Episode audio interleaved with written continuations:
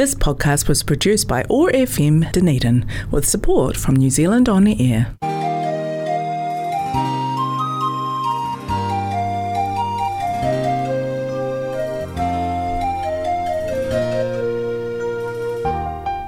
This is the Dunedin Chinese Culture Show.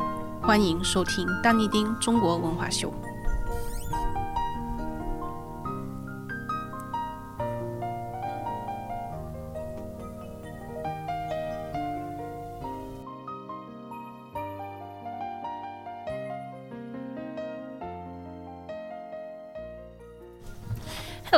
everyone, welcome back to our show. Today, you've only got me here today. Um, Wadey's away, busy at the moment, so you've got me, Racy, here with you on the show. Today, we will be sharing about the Mid Autumn Festival. So, it's the Chinese Mid Autumn and it's the full moon, a lunar calendar, August 15th, which is always the full moon in our lunar calendar. So, it's called Zhongqiu Jie Mid Autumn Festival. And this year, Mid Autumn Festival falls on the 10th of September, which is a Saturday. So um, I will be doing both the English and the Chinese version, and then we'll see how we go. So in English, it's called the Moon Festival. The 15th day of the 8th lunar month is an um, important traditional festival in China, the Mid Autumn Festival. Every year on the 15th day of the 8th lunar month, it is a traditional mid autumn festival that is the middle of autumn of the year in China, of course, so it is called the Mid Autumn Festival. In the Chinese lunar calendar, a year is divided into four seasons, and each season is divided into three parts Meng, Zhong, and Ji. So, the Mid Autumn Festival is also called Zhongqiu the moon on August 15th is rounder and brighter than the full moon in other months, so it is called Yue Yuexi, an August festival. On this night, people look up to the bright and bright moon in the sky and naturally look forward to family reunion. Travelers who are far away from home also use this to pin their thoughts of their hometown and their relatives. Therefore, the Mid Autumn Festival is also called Reunion Festival。那大家都知道中秋节哈，就是一个呃思念故乡的地方。那我们大家都是在国外的，肯定是会思念呃家人呐，然后之前我们长大的环境啊这些东西。嗯，那今天我们聊的是中秋节。农历八月十五是中国重要的传统节日，那就是中秋节了。每年农历八月十五日是传统的中秋佳节，这时是一年秋季的中期，所以被称为中秋。在中国的农历里，一年分为四季，每季又分为孟、仲、季三个部分，因而中秋也称中秋。八月十五的月亮呢，比其他几个月的月亮更圆、更明亮，所以又叫做月夕或八月节。此夜，人们盼望天空如玉如盘的朗朗明月，自然会期盼家人团聚。远在他家的呃，远在他乡的游子，也借此寄托自己对。故乡和亲人的思念之情，所以中秋又称为团圆节。相传远古时候，天上有十日同时出现，晒得庄稼庄稼枯死，民不聊生。一个名叫后羿的英雄，力大无穷，他同情受苦的百姓，登上昆仑山顶。运足神力，拉开神弓，一气射下了九个多太阳，并严令最后一个太阳按时起落，为民造福。后羿因此受到百姓的尊敬和爱戴。后羿娶了一个美丽善良的妻子，名叫嫦娥。后羿除传艺、狩猎外，终日和妻子在一起，人们都羡慕这对郎才女貌的恩爱夫妻。不少志士慕名前来的投师学艺，心术不正的也混了进来。有一天，后羿到昆仑山访友求道，巧遇由此经过的王母娘娘，便向王母求得一包不死药。据说服下此药，能即刻升天成仙。然而后羿舍不得抛下妻子，只好暂时把不死药交给嫦娥珍藏。嫦娥呢，就将药藏进了梳妆台上的。百宝匣里，不料被小人看见了。他想偷吃不死药，成自己成仙。三天后呢，后羿出去打猎的时候，心怀鬼胎的那些假装生病留了下来。带后羿的人走了不久以后，他们就进到后院，威逼嫦娥交出不死药。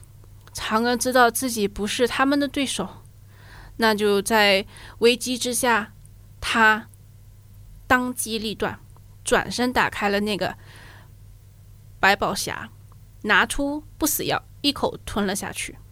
嫦娥吞下药，身子立刻飘离地面，冲出窗口，向天上飞去。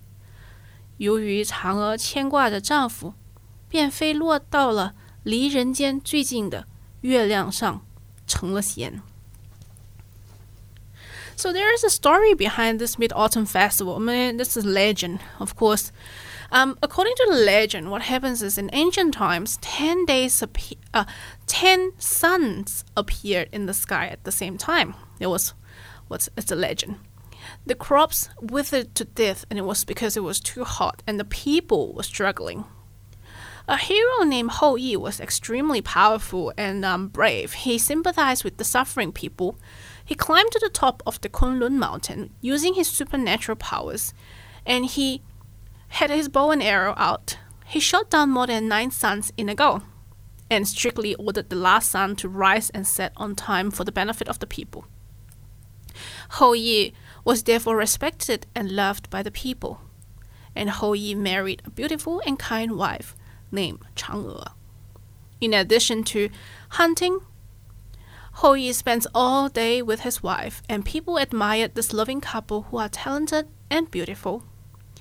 Many people had bad ideas, trying to come and join the teacher to learn art, and some people who was really bad joined in too. One day, Hou Yi went to Kunlun's mountain to visit friends and ask for Taoism. He happened to meet the Queen Mother who was passing by and asked the Queen Mother, for a packet of immortality, which means that if you if you have this special medicine, you won't die forever. Um, however, Hou Yi was reluctant to leave his wife and had to temporarily hand over this medicine to Chang'e for collection, just to keep it in somewhere safe. Chang'e hid the medicine in the treasure box of a tre- in the dresser, but was seen by the bad person who was wanting to hurt them. So this guy wanted to steal the medicine of immortality and become immortal. Three days later, Hou Yi led his dis- disciples out hunting, but who this person who was really bad pretended to be ill and stayed behind. Shortly after Hou Yi took everyone out for hunting, this bad guy came into the house with a sword, forcing Chang'e to hand over this medicine. Chang'e knew that she was not the opponent of this person and knew that she was in crisis. So she made a decision there and then, opened up the um, treasure box, and took out the medicine and swallowed it. Chang Chang'e suddenly felt her body immediately floated off the ground, rushed off to the window, and flew to the sky before Chang- because Chang'e was worried about her husband. She wanted to become a fairy, so she flew to the moon, which is closest to the world, and she could actually kind of see and yeah, you know, like be close to the husband, even though she's now a fairy. Well, then in the evening, when Hou Yi returned home, the maids cried out what happened during the day. He was so angry and he wanted to kill the villain. But he, you know, the bad guy ran away really quickly anyway, so he couldn't get hold of him. Hou Yi was so angry that he bit his chest and his feet, grief stricken, looked up at the sky and called his beloved wife's name. At this time, he was surprised to find that today's moon is particularly bright. And there was a swaying figure, figure that resembled Chang'e. He desperately chased the moon, but he chased three steps and the moon took three steps back. He took three steps back and the moon advanced three steps.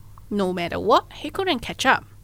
Hou Yi was helpless and missed his wife, so he had to spend he had to send someone to Chang'e's, Chang'e's favorite back garden and put incense, putting her favorite fruit and honey and everything, just to say, just to pay respect to the sacrificed Chang'e in the Moon Palace. When the people heard the news that Chang'e flew to the moon and became a fairy, they set up incense table under the moon and prayed to the kind-hearted Chang'e for good luck and safety. Since then, the custom of worshipping the moon during the Mid Autumn Festival has spread among the people. 那天，后羿到了，嗯、呃，傍晚回到了家，然后呢，他的那些带女们呢，就哭诉了白天发生的事情。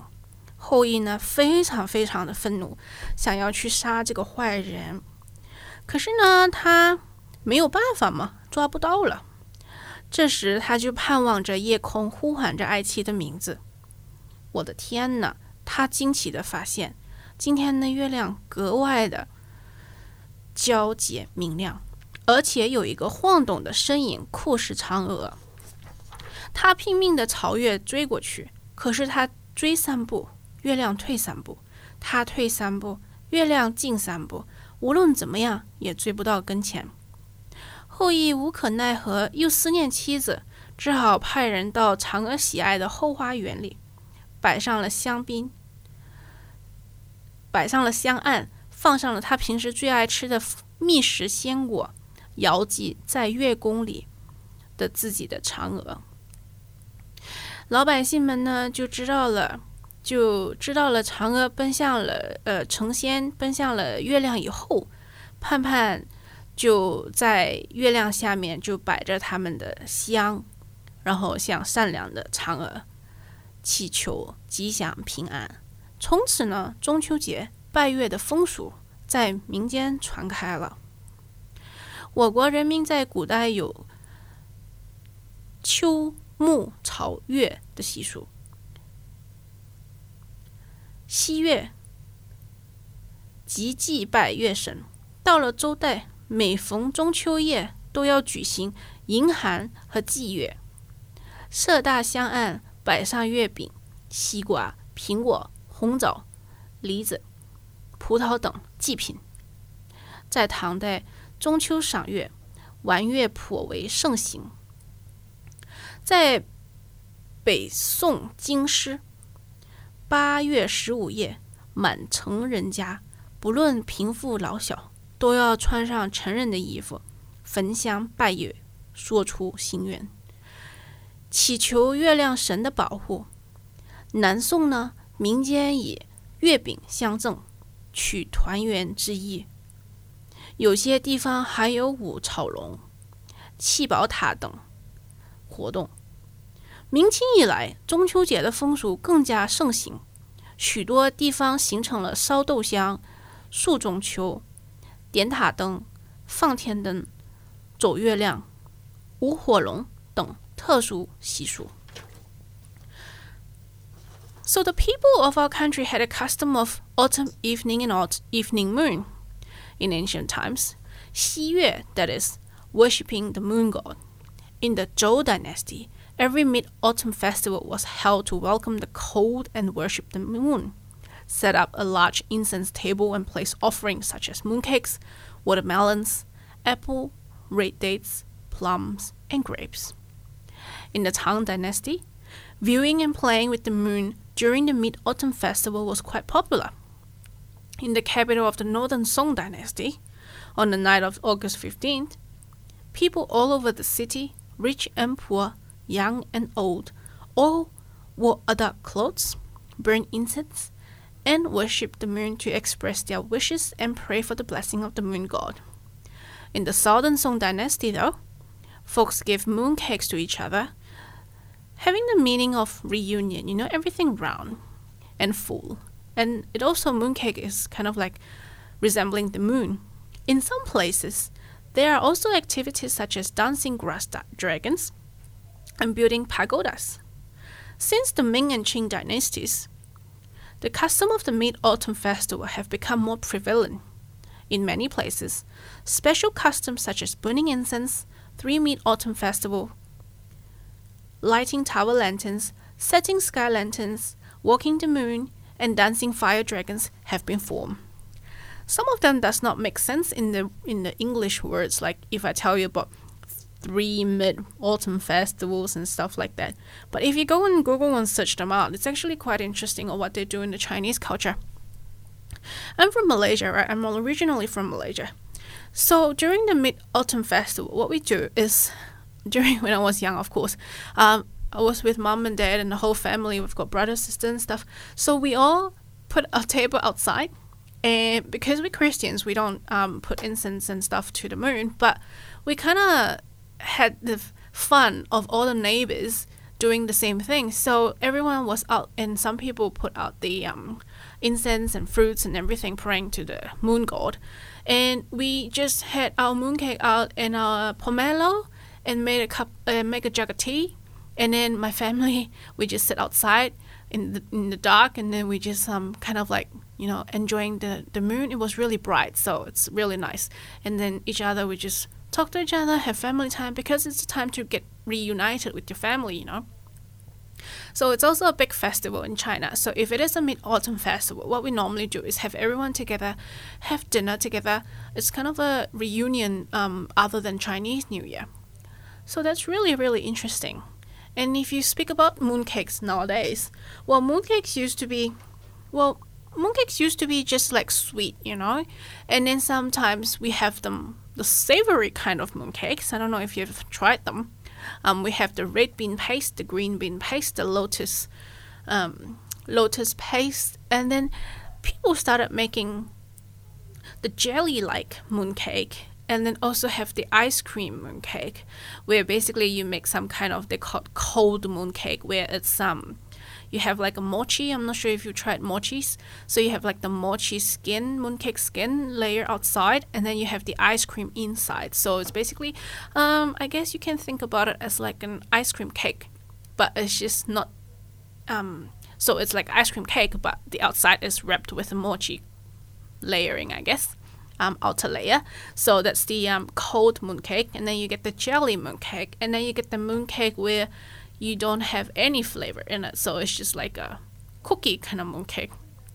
As long as it's round and it's the festival, nowadays there's a lot of creative um, things and like chocolate mooncakes as well nowadays. Like you couldn't even think of that last time in what kind of like Chinese dynasty and historical um, ancient times, eh? What we have all evolved into really with the modern days and business ideas. Um, have you tried mooncake? And and even in New Zealand, we can actually find mooncakes in the Asian um, grocery stores. Like they usually come in really nice um, metal tins, or even nowadays um, paper wrappings, paper boxes.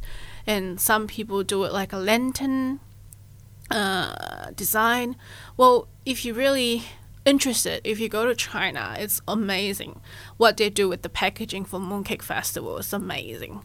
It's because it's also a, a, a, a season where you um you go and give people mooncakes. You know, just just the festivity, festivity. Um, yeah, well, that was a hard one.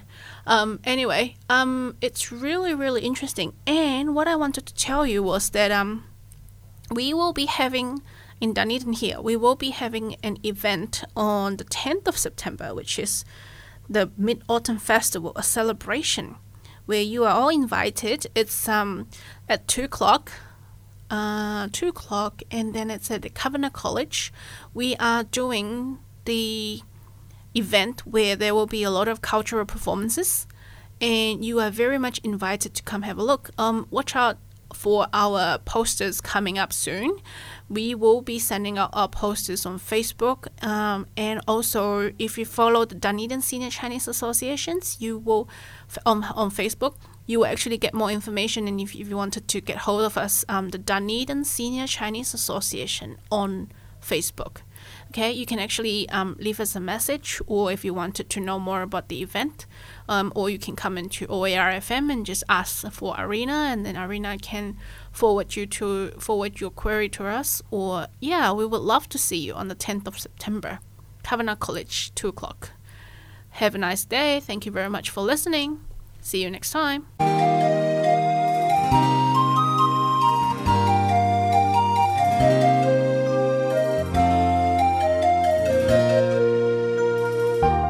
感谢收听丹尼丁中国文化秀，期待下期节目再见。